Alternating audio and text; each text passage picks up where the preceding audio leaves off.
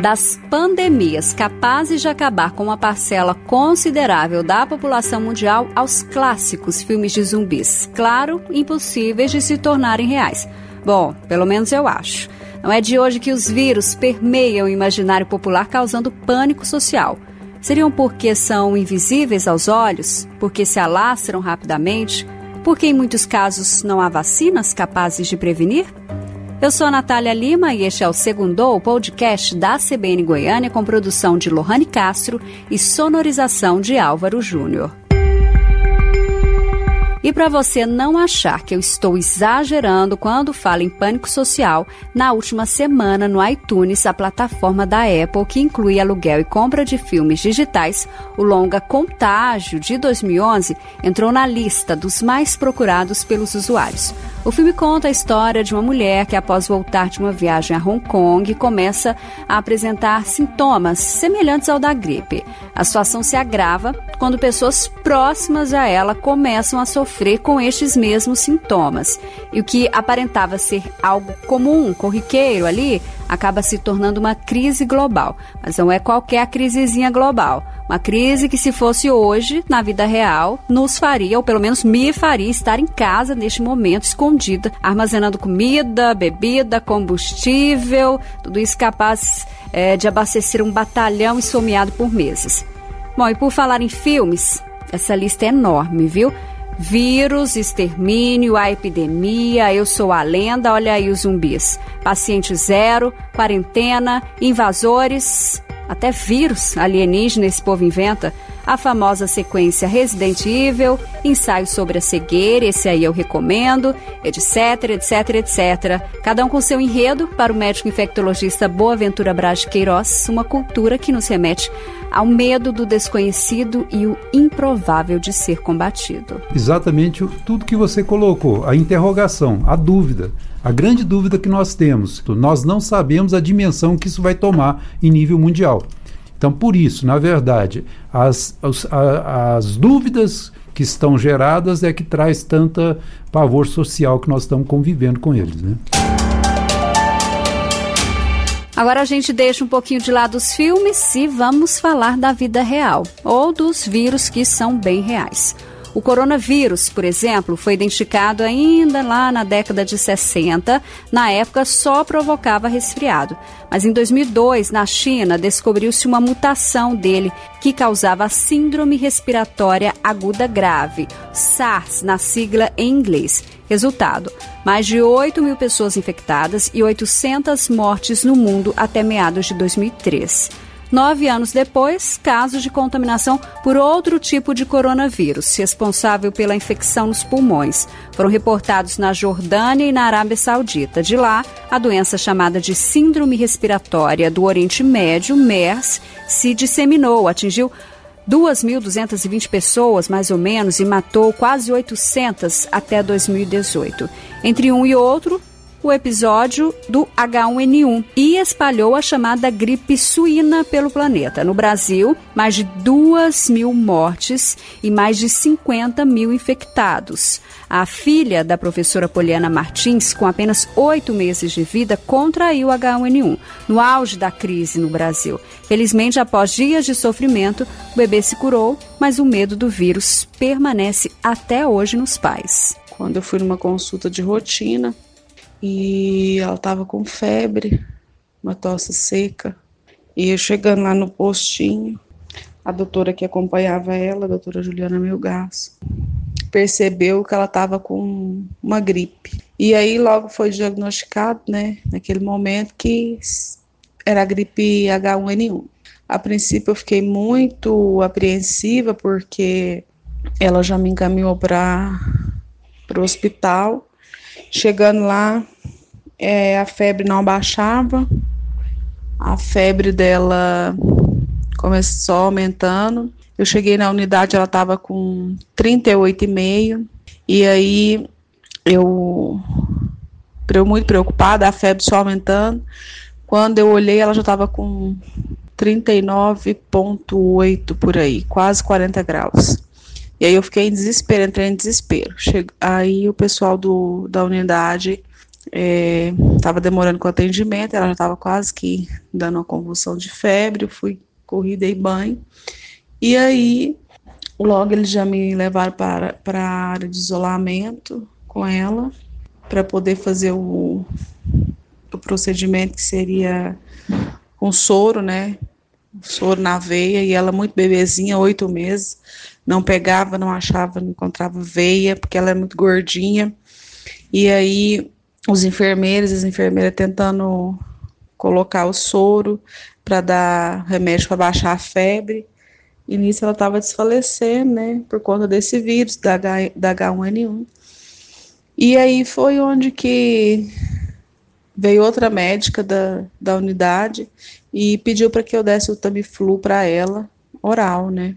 E aí nós ficamos na área de isolamento por 15 dias, ela tomando medicamento, a médica acompanhando. E aí fomos para casa e continuei com o tratamento e louvado seja Deus, Deus criou os caminhos, dando a cura para ela. E de lá para cá nunca mais teve nada. No caso do H1N1, o desenvolvimento de uma vacina conteve o avanço da doença. Já a SARS e a MERS continuam latentes. Sua propagação vem sendo impedida por campanhas de higiene e monitoramento intenso de viajantes de áreas críticas. O fato da SARS e agora o novo coronavírus terem surgido na China não surpreende os médicos.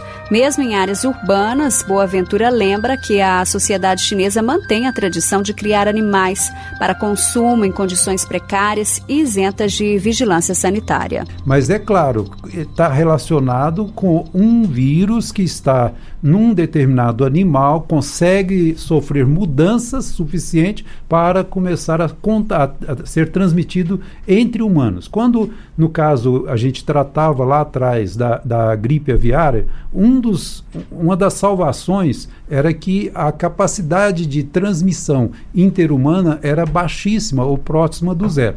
Agora, nesse caso, nós já temos é, evidências bem claras de que há uma transmissão interhumana, né, apesar de, do contingente populacional naquela região ser muito elevado, o fato é que há uma, uma, uma uma transmissão interhumana, por quê? Porque esse vírus ele tem capacidade de, é, de se de agredir o, o pulmão, a, as células pulmonares que a gente chama de vias respiratórias baixas e por isso essa possibilidade de transmissão interhumana através das gotículas, através da tosse, né? De materiais mesmo. Agora, se foi do, do morcego que ele migrou para o ser humano, há, existem dúvidas porque pode ter um intermediário.